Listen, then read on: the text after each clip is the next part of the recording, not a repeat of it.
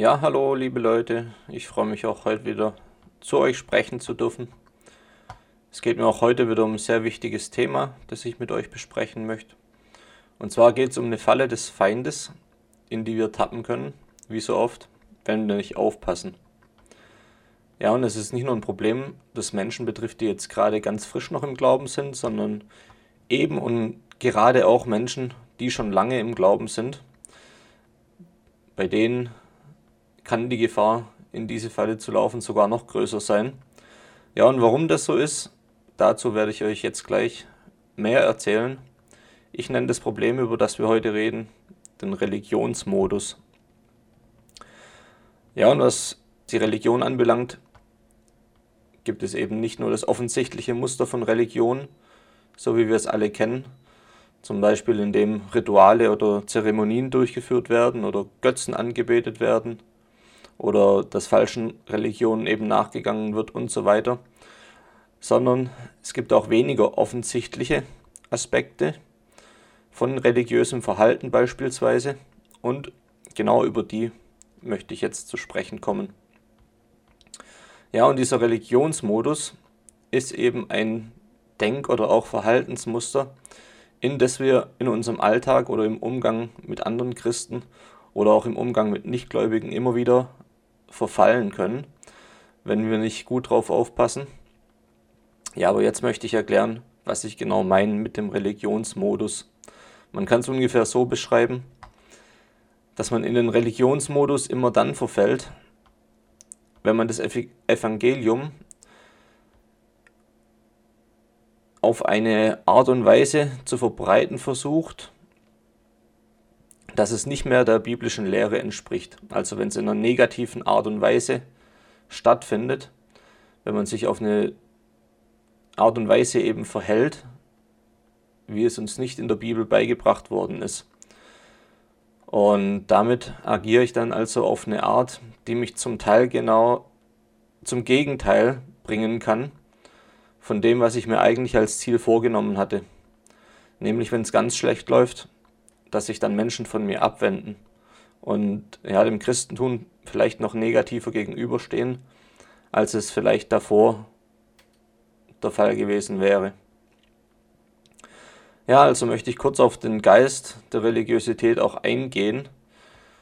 Und dabei möchte ich zunächst mal klarstellen, dass ich mit Religion grundsätzlich alle Glaubensrichtungen meine, die von Menschen ausgedacht sind. Also sprich alles, was nicht der Glaube an die Wahrheit ist und alles, was nicht der Glaube an Jesus Christus ist. Ja, und in solchen Religionen erleben wir eben sehr oft, dass mit Zwängen gearbeitet wird. Gerade wenn, wenn wir zum Beispiel an die Machenschaften der katholischen Kirche bzw. des Vatikans im Mittelalter denken oder auch wenn wir an den Islam denken, dann wird schnell klar, worauf ich hier raus möchte. Denn in diesen Religionen werden Menschen oft von außen gezwungen, dieses und jenes zu tun. Und wenn sie es eben nicht tun, werden sie von ihren Glaubensgenossen oft ja, sehr stark drangsaliert. Und in nicht wenigen Fällen kommt es dann sogar zu Mord und Totschlag. Und dass eben so ein Verhalten nicht von Gott kommt, erkennen wir eben daran. Und wir erkennen es auch daran, dass Gott eigentlich stets ohne Zwang arbeitet. Und zwar ohne jeden Zwang, egal in welcher Form, sondern er lässt dem Menschen einfach die Freiheit in allem. Also die Freiheit für jeden einzelnen Schritt und jede einzelne Entscheidung, die wir treffen, egal ob sie gut oder schlecht ist. Also dementsprechend, das bedeutet natürlich nicht, dass wir alles sollten oder alles dürfen. Aber natürlich könnten wir, falls wir uns da entschließen würden. Und das ist ein sehr entscheidendes Merkmal im christlichen Glauben und auch ein eindeutiges Merkmal, wenn wir erkennen wollen, ob etwas von Gott kommt oder eben von dieser Welt. Wenn es von Gott kommt, findet es stets ohne Zwang statt. Ja, und eben auch wir Christen sollten aber auf der Hut sein, dass so ein Geist der Religiosität von uns Besitz ergreift und sollten zusehen, dass wir eben nach dem Wort wandeln und dass wir immer im Heiligen Geist bleiben, sodass uns sowas überhaupt gar nicht erst passieren kann. Ja, und ich möchte euch jetzt auch einige Beispiele nennen, die vielleicht jeder von uns kennt im Umgang mit anderen Christen. Oder auch wenn wir in so manche christlichen Gruppen oder Foren reinschauen, wie es dort manchmal so zugeht. Da wird euch einiges sicherlich gleich sehr bekannt vorkommen, wenn ich darauf eingehe. Ja, und ich möchte mal einfach damit beginnen, wenn man beobachtet, was passiert, wenn Christen miteinander über etwas diskutieren. Und insbesondere, wenn dann auch der Moment kommt, an dem die Christen eben nicht mehr einer Meinung sind. Das führt dann oftmals dazu, dass der eine den anderen eben ja, direkt oder indirekt, bewusst oder unbewusst zwingen möchte, eine Ansicht oder eine Meinung zu übernehmen. Und so entstehen dann zum Teil ewig lange Diskussionen über ein bestimmtes Thema und am Ende endet es dann in Streit. Und allein daran können wir dann schon erkennen, dass hier nicht der Geist Gottes mitgewirkt hat, sondern eher ein Geist der Spaltung, ein Geist von Religiosität und dass diese Christen im Endeffekt in, diese, in diesen Religionsmodus geraten sind. Und es trifft übrigens auch dann zu, wenn einer von den Parteien, die in der Diskussion beteiligt waren, zu 100% im Recht gewesen ist. Das spielt an der Stelle dann überhaupt keine Rolle, denn die Bibel sagt ganz klar, dass wenn eine Diskussion unfruchtbar ist und wenn sie sinnlos ist, weil man beispielsweise schon merkt, dass man den anderen sowieso nicht überzeugen kann, dann soll sich ein Christ an solchen Diskussionen gar nicht erst beteiligen. Er soll sie vermeiden. Weil was meistens passiert in solchen Fällen, dass am Ende eben Zwistigkeiten entstehen, dass Spaltung entsteht und dass schon lange bevor es dazu kam, das Ego in solchen Diskussionen überhand genommen hatte. Und in Wahrheit ist es eigentlich darum gegangen, dass man versucht hat, sich dem anderen unterzuordnen oder ja, dass man versucht hat, dass der andere sich der eigenen Meinung unterordnen sollte. Und es ging eigentlich darum, ob man jetzt diese Diskussion gewinnt oder verliert, in Anführungsstrichen. Also es ist eine sehr weltliche Motivation. Und daran können wir erkennen, dass die Diskussion letztlich eigentlich zur eigenen Ehre geführt worden ist und nicht zur Ehre Gottes. Wir sollten also relativ schnell erkennen bei solchen Diskussionen, ob es sich da überhaupt noch um ein ernstgemeintes Gespräch handelt, in dem die Chance besteht, dass ja, einer oder mehrere zur Erkenntnis gelangen, oder ob es in Wahrheit eben so eine Ego-Geschichte ist, die da gerade im Gange ist. Ja, nicht umsonst hat Jesus auch den Aposteln die Anweisung gegeben, dass wenn sie das Evangelium verkünden und dann aber auf Ablehnung stoßen, dass sie dann einfach ihre Schuhe abklopfen sollten. Vor diesem Haus, in dem sie eingekehrt sind und die frohe Botschaft erzählt haben.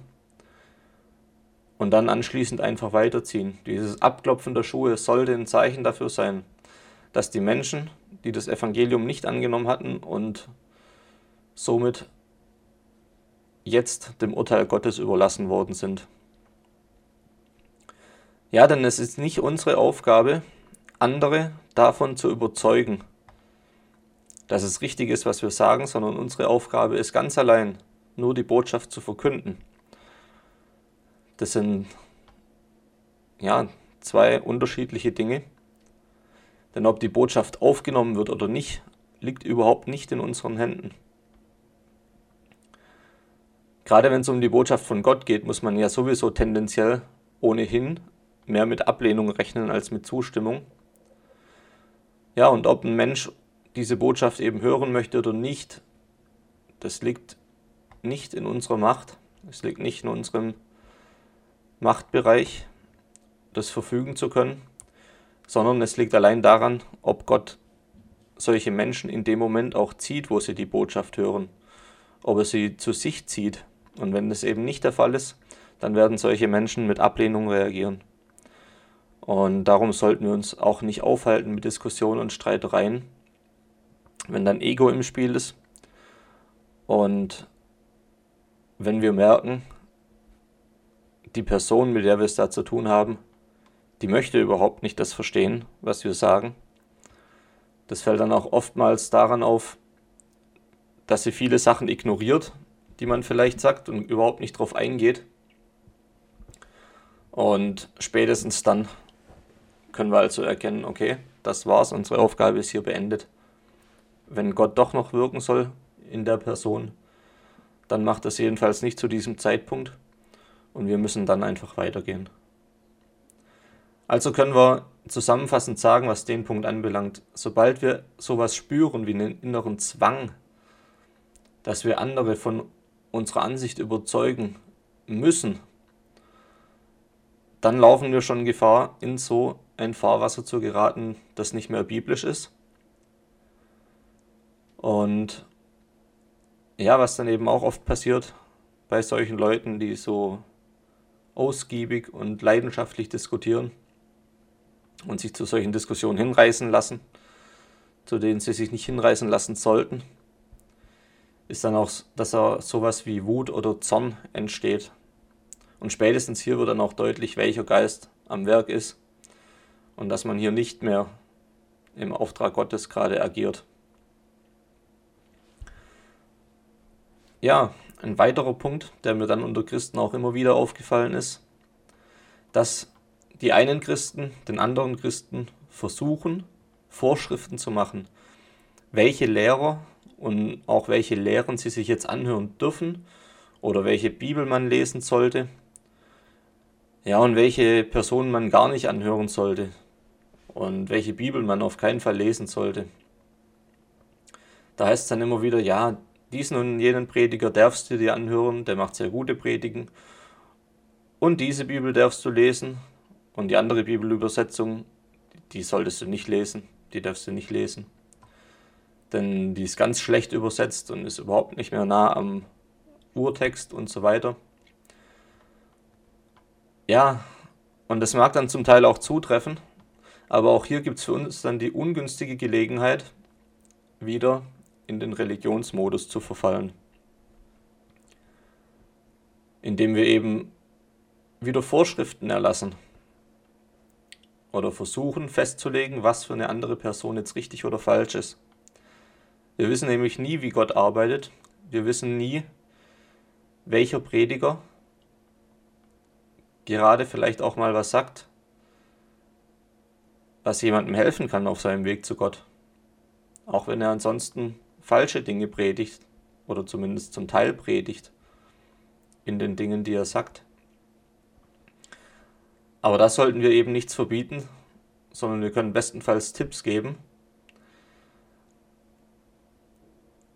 Aber was dann letztendlich passiert und wie eine Person und mit welchen Mitteln sie dann zu Gott findet, das bleibt auch wieder allein Gott überlassen und er arbeitet manchmal auf Wegen, die wir auch gar nicht so nachvollziehen können. Ja, denn auch hier gilt wieder, Gott arbeitet nicht mit Verboten, er arbeitet auch nicht mit Zensur, sondern er lässt uns in allem die freie Wahl. Und natürlich, wir müssen gar nicht drüber reden, dass es eine ganz große Zahl an Irrlehrern auch gibt und auch an Irrlehrern gibt, das ist ganz klar.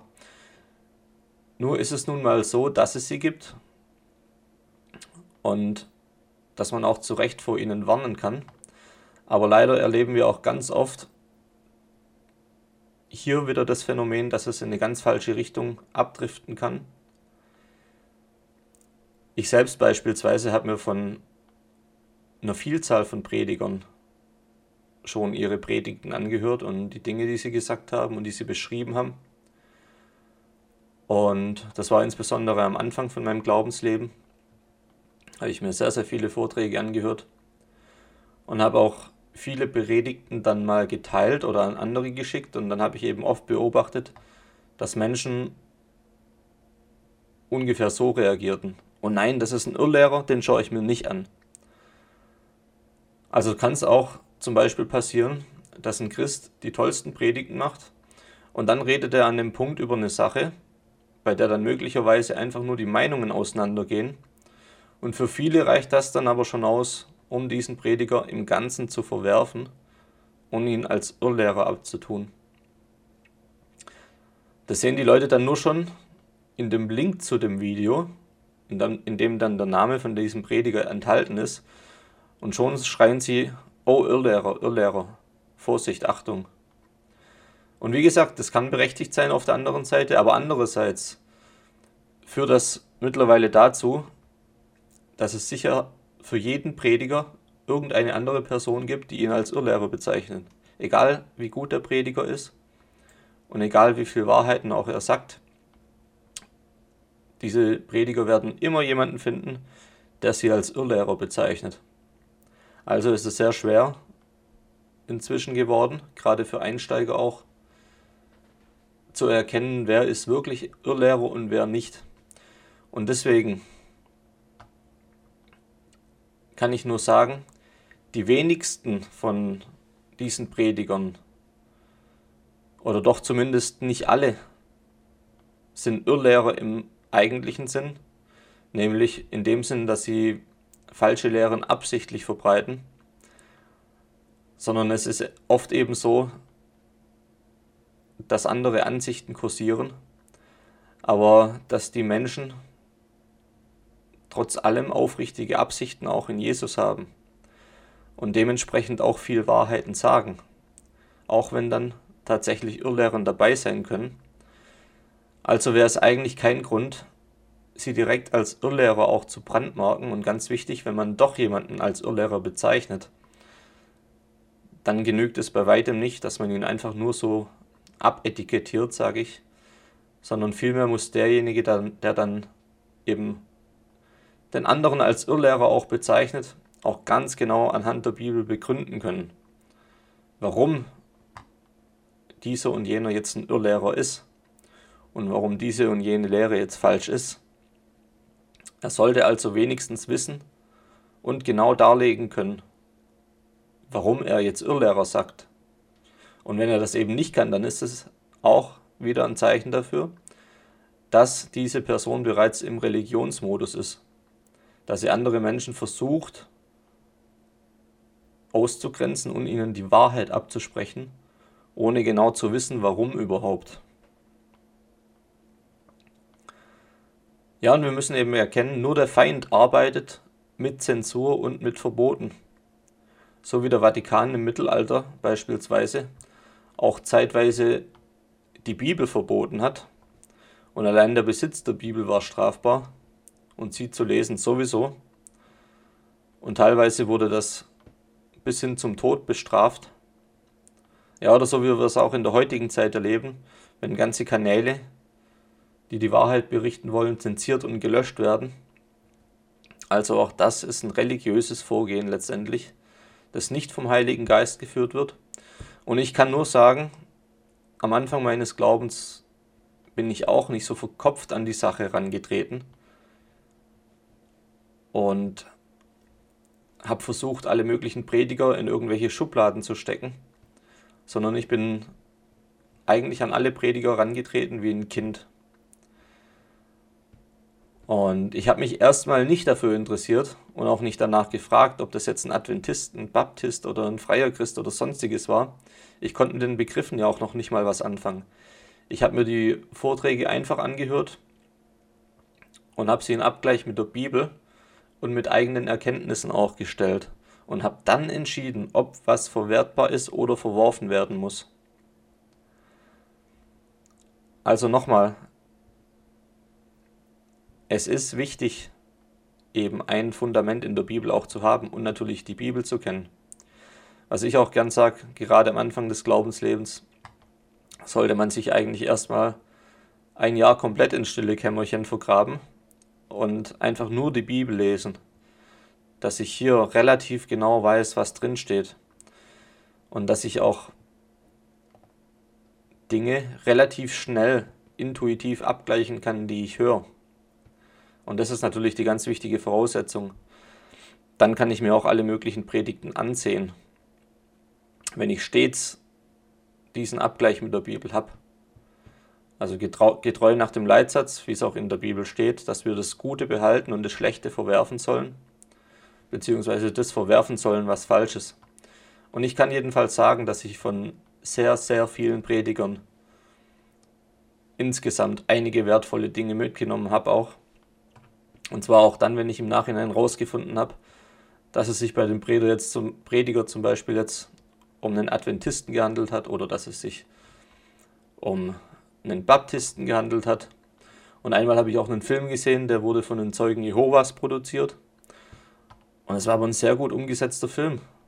Und er hat in dem Moment meine Leidenschaft für Gott weiter entfachen können. Aber deswegen glaube ich heute trotzdem nicht, dass Jesus der Erzengel Michael ist. Das hatte in dem Moment auch überhaupt nichts damit zu tun. Und ich fand den Film einfach super. Und wenn ich davor drauf geschaut hätte und dann gesehen hätte, äh, dass es hier von irgendeiner Leuchtturm-Mediengruppe oder so ähnlich, nicht Leuchtturm, Wachturm, Entschuldigung, von einer Wachturm-Mediengruppe oder so ähnlich produziert worden ist, hätte ich ihn vielleicht auch gar nicht angeschaut. Das habe ich erst im Nachhinein gesehen. Ja, jedenfalls, wenn ich diese Ausklammerung von vornherein vorgenommen hätte, muss ich sagen, hätte ich so einiges verpasst und wäre auch nicht so schnell in meiner Erkenntnis vorangeschritten, wenn ich einfach davor schon durch Abetikettierung und durch Zensur mir diese und jene Sachen ausgeschlossen hätte. Ja, und es gibt auch noch eine eindrückliche Geschichte dazu, um das zu verdeutlichen. Einmal hatte ich nämlich ein Video geteilt, das ich für sehr interessant gehalten habe. Das war von, von dem Endzeitreporter MCM. Von dem haben bestimmt auch schon einige gehört. Ja, und das Video habe ich geteilt und schon schrieb mich einer an und sagte, ja, das ist ein Irrlehrer. Der redet vom Sabbat und so weiter. Und das schaut er sich nicht an. Ja, und dann habe ich auf diesem Kanal hier, also auf meinem Kanal, eben das Inhaltliche in eigenen Worten zusammengefasst und veröffentlicht, was ich aus diesem äh, Video des Endzeitreporters hatte und dort aufgegriffen hatte. Ja, und was ist passiert? Eben diese Person, die zu dem Link äh, gesagt hatte, sie schaut sich das Video nicht an, weil es vom Endzeitreporter ist und der ein Irrlehrer ist, hat dann unter diesem Beitrag auf meinem Kanal geschrieben, oh, das ist ja sehr interessant, was hier steht. Ja, aber eben erfahren hätte er davon auch nicht, weil er sich das Video nicht angeschaut hätte, weil er den Veröffentlicher des Videos schon als Irrlehrer gebrandmarkt hatte. Ja, und durch diese religiöse, zensiererische Haltung kann einem auch insgesamt viel Wahrheit und Erkenntnis entgehen unter Umständen.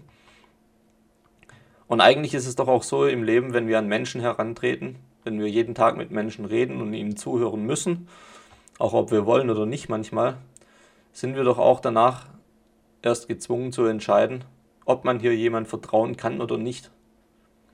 Und es ist auch gut, dass wir das müssen, denn es schult auch unseren Geist, indem wir lernen, die Wahrheit zu identifizieren und sie von der Täuschung zu unterscheiden. Und wie gesagt, das erfordert natürlich ein gehöriges Maß auch an Bibelkenntnis, um das umsetzen zu können. Weswegen ich auch immer wieder sage, das Bibelstudium ist ein elementarer Bestandteil im Glauben und eigentlich schon unbedingt notwendig für jeden, der lesen kann, es auch durchzuführen. Und insbesondere am Anfang vom Glaubensleben wirklich hier auch den Schwerpunkt drauf zu legen und nicht auf irgendwelche Prediger. Die können wir uns dann später anschauen, um bestehendes Wissen auszubauen, um wirklich das Gute auch rausfiltern zu können, zuverlässig. Und dann solltet ihr euch nicht schon im Vorhinein irgendwelche Dinge verbieten, anzuschauen. Denn die Wahrheit wird immer standhalten, wenn ihr sie in euch tragt. Die Wahrheit ist nicht durch Irrlehren ins Wanken zu bringen, wenn ihr sie in euch tragt. Und wenn ihr über Dinge keine Erkenntnis erlangen könnt, keine endgültige Erkenntnis, dann lasst sie einfach für den Moment offen. Und legt euch nicht fest, die Erkenntnis kommt dann vielleicht noch. Ja, und da kommen wir auch zum nächsten Punkt, wenn Leute sagen, diese und jene Bibelübersetzung ist gut und die andere taugen überhaupt nichts, da soll man bloß die Finger davon lassen, weil sie falsch übersetzt ist, weil sie in die Irre führt. Ja, aber auch die Ansicht schlägt wieder eigentlich in die gleiche Kerbe. Und ich kann für meinen Teil nur sagen, die erste Bibel, die ich ganz durchgelesen habe, war eine Hoffnung für alle Übersetzung. Und klar, hier sind viele grobe Übersetzungsfehler enthalten, beziehungsweise Formulierungen, die auch tatsächlich in die Irre leiten können, auch bei einigen kleinen Kleinigkeiten. Aber dennoch war es ganz und gar nicht entscheidend, jedenfalls nicht in meinem Fall. Und ich bin mir sicher in vielen anderen Fällen auch nicht, weil ich habe trotzdem mit Hilfe dieser Bibel auch zu Jesus gefunden, weil sie super leicht zu lesen war und weil ich sie regelrecht verschlungen habe deswegen. Und die Feinheiten im Verständnis habe ich dann später auch nachgeholt. Ich habe auch die Elberfelder und die Schlachterübersetzung gelesen. Die sind zweifellos näher am Urtext und kann ich auch sehr empfehlen. Aber ich würde nicht auf die Idee kommen, deswegen jemand eine leserfreundlichere Bibel auch zu verbieten, weil sie der Person eben einen sehr angenehmen Einstieg auch ermöglichen kann und damit auch die Wahrscheinlichkeit erhöht, dass jemand dranbleibt. Ja, und so viel nochmal kurz am Rande zur Wahl auch der richtigen Bibel. Richtig in Anführungsstrichen. In jedem Fall ist am Ende des Tages das richtig, was Gott als Medium verwendet, um eine Person zu sich zu führen und nicht, was andere Leute festlegen wollen, was man nehmen darf und was nicht. Ja, und noch eine weitere Falle, wo der Religionsmodus wieder einsetzen kann, ist auch eine ganz bekannte Falle und da werden jetzt viele, viele, viele, die das hören, sich auch mit identifizieren können. Nämlich wenn wir den verzweifelten Versuch unternehmen, andere Menschen unbedingt und unter allen Umständen zu Gott führen zu wollen. Denn das Bestreben haben Christen oftmals, vor allem wenn es dann um Menschen geht, die ihnen wichtig sind. Klassischerweise also die Freunde oder die eigene Familie. Aber sie übersehen dabei, dass sie nur dafür zuständig sind, die Saat auszusehen und nicht mehr und nicht weniger. Und so wie ich es vorhin schon angedeutet habe, in wem die Saat dann letztlich aufgeht und zu welcher Zeit sie aufgehen wird, das wiederum entscheidet ganz allein Gott. Das können wir weder beschleunigen noch erzwingen. Also gilt entsprechend auch in solchen Fällen, in denen, um, in denen es um vertraute Menschen geht, in denen es um sehr liebe Menschen geht, für einen persönlich, auch hier die Schuhe abzuklopfen und weiterzugehen. Auch wenn es naturgemäß sehr schmerzlich sein kann, in solchen Fällen dann abzulassen. Aber letztlich arbeitet dann auch hier wieder unser Ego und nicht mehr der Heilige Geist. Denn oft kann es eben der Fall sein, dass wir wollen, dass jemand zu Gott gelangt, aber Gott selbst will es eben gar nicht, jedenfalls nicht zu dem Zeitpunkt. Und also müssen wir stets daran denken, dass Gott letztlich die Menschen zieht und nicht wir. Wir können lediglich der kleine Auslöser sein, die Menschen dann auch zu Gott zu leiten, indem sie auch auf die Botschaft ansprechen. Aber wenn sie das eben nicht tun, dann soll es wohl in dem Moment auch nicht sein und wir müssen es dann auch akzeptieren.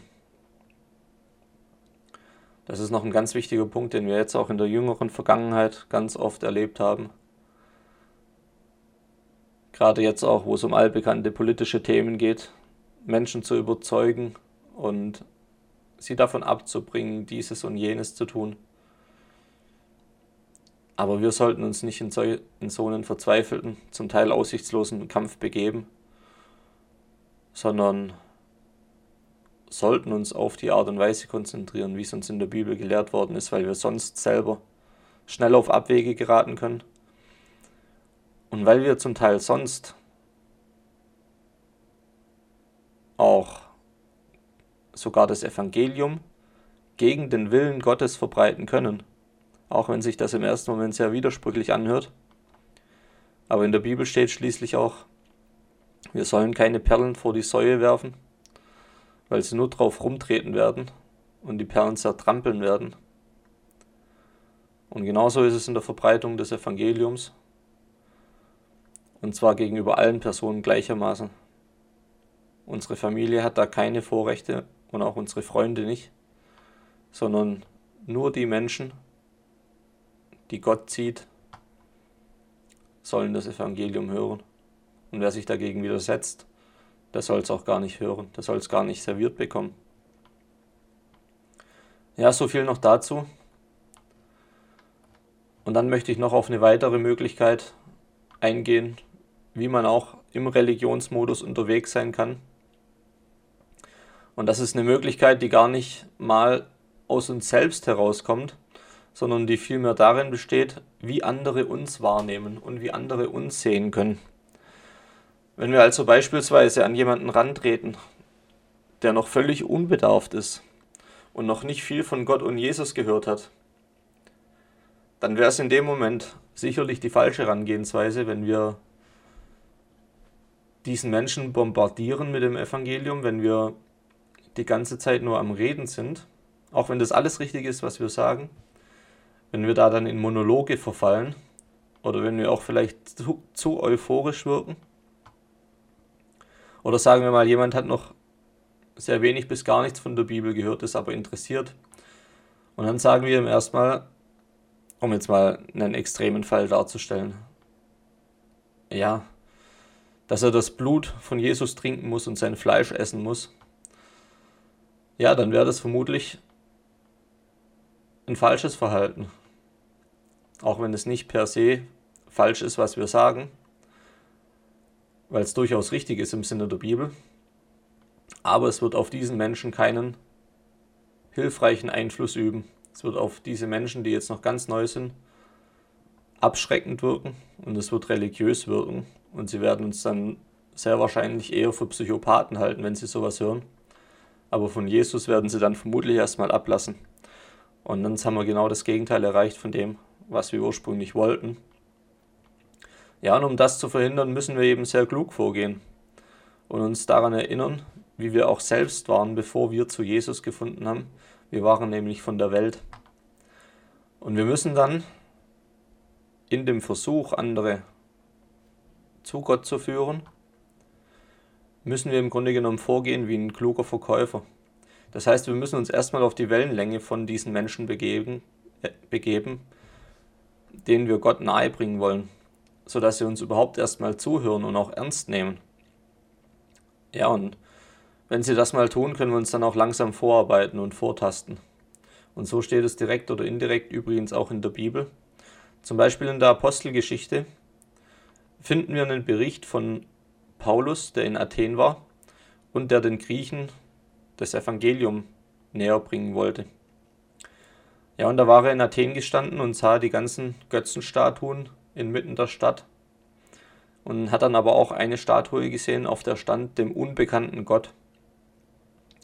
Ja, und Paulus hat jetzt eben nicht das getan, dass er gesagt hat, er stellt sich jetzt in die Stadt und schreit laut herum, ihr seid alle Sünder, kehrt um, tut Buße, bereut euer verkommenes Leben und so weiter und so fort.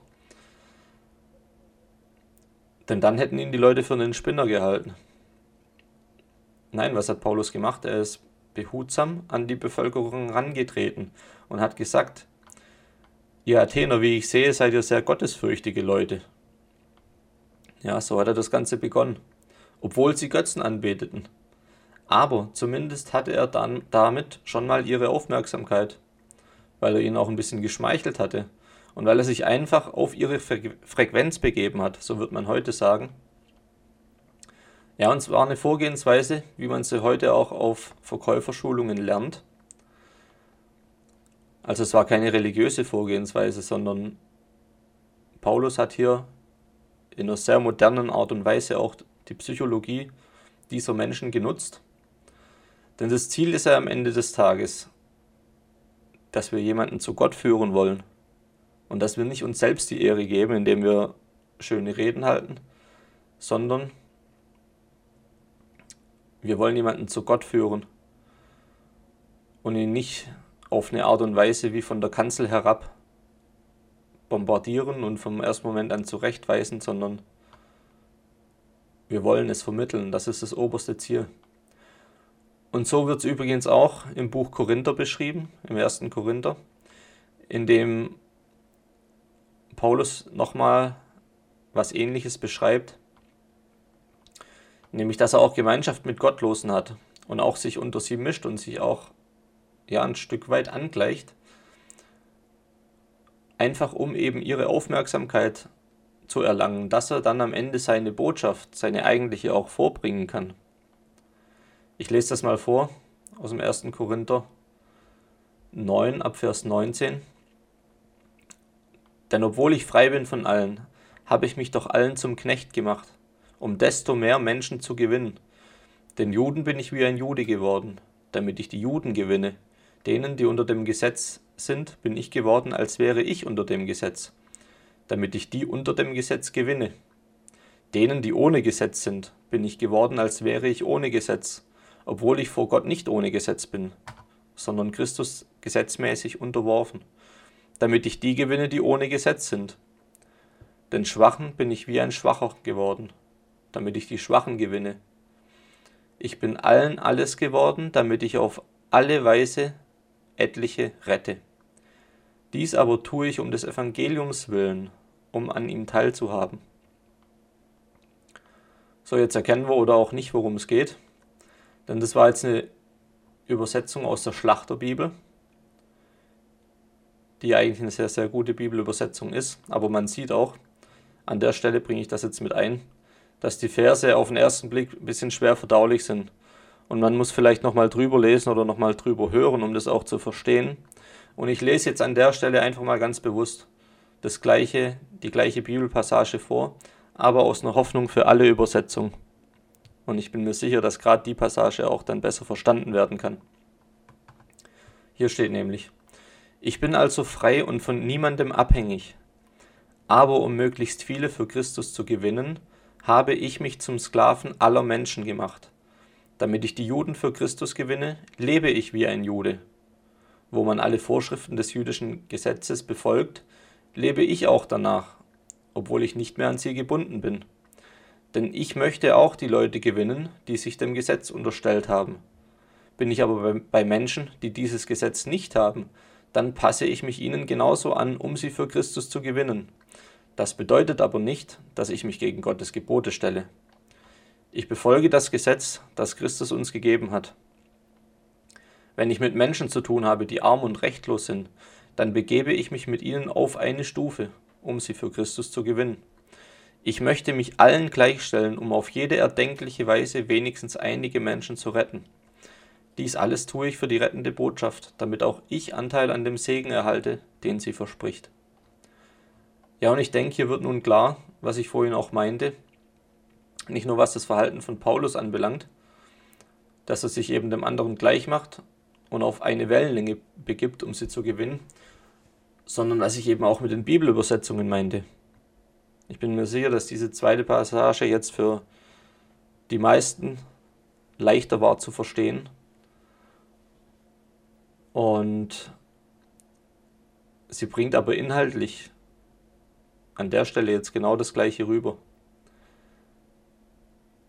Ja, oftmals ist es nicht so oder manchmal ist es auch nicht so an vielen Stellen.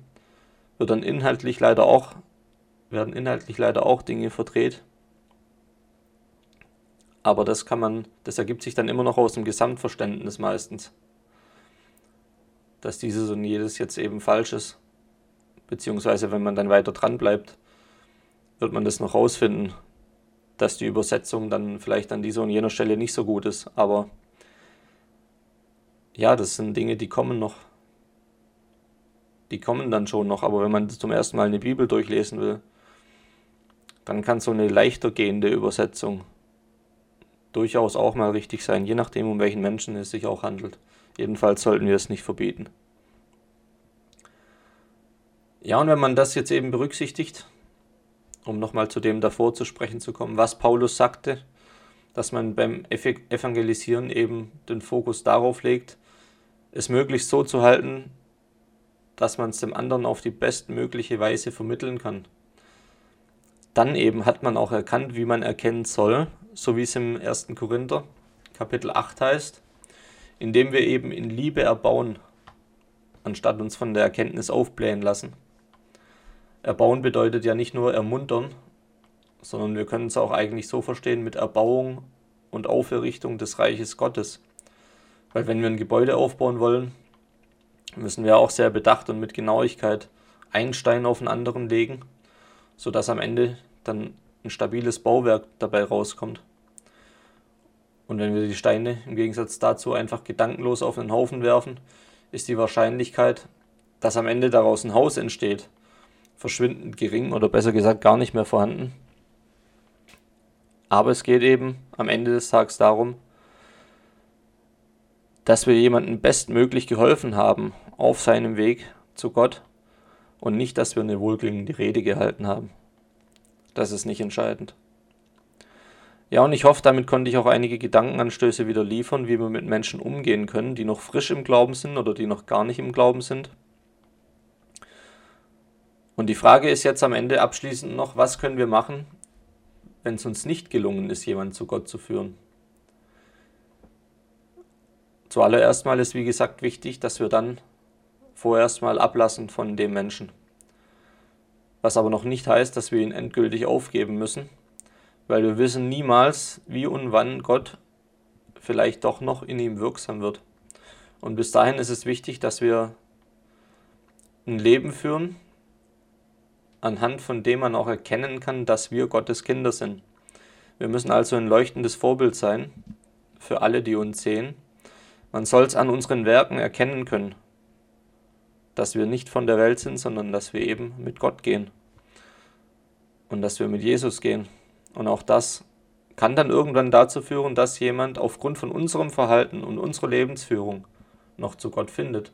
Das kann passieren. Wir sollten niemals was ausschließen, denn Gott arbeitet, wie gesagt, in einer Weise, die wir nur allzu oft überhaupt nicht begreifen können. Und dementsprechend bringt es nichts, mit unseren eigenen Vorstellungen, mit Druck, den wir erzeugen, vorzugehen, sondern Gott würde Dinge am Ende so machen, wie es richtig ist. Und zwar zu seiner Zeit, zu der Zeit, die er dafür bestimmt hat. Ja, und damit komme ich auch schon wieder zum Ende für heute. Es ist jetzt heute wieder ein bisschen länger geworden. Ich hoffe, es war für euch auch was Gutes und Wertvolles dabei. Wenn nicht, dürft ihr natürlich verwerfen, was ich gesagt habe. Dann wünsche ich euch trotzdem alles Gute weiterhin auf eurem Weg mit Jesus und Gottes reichen Segen.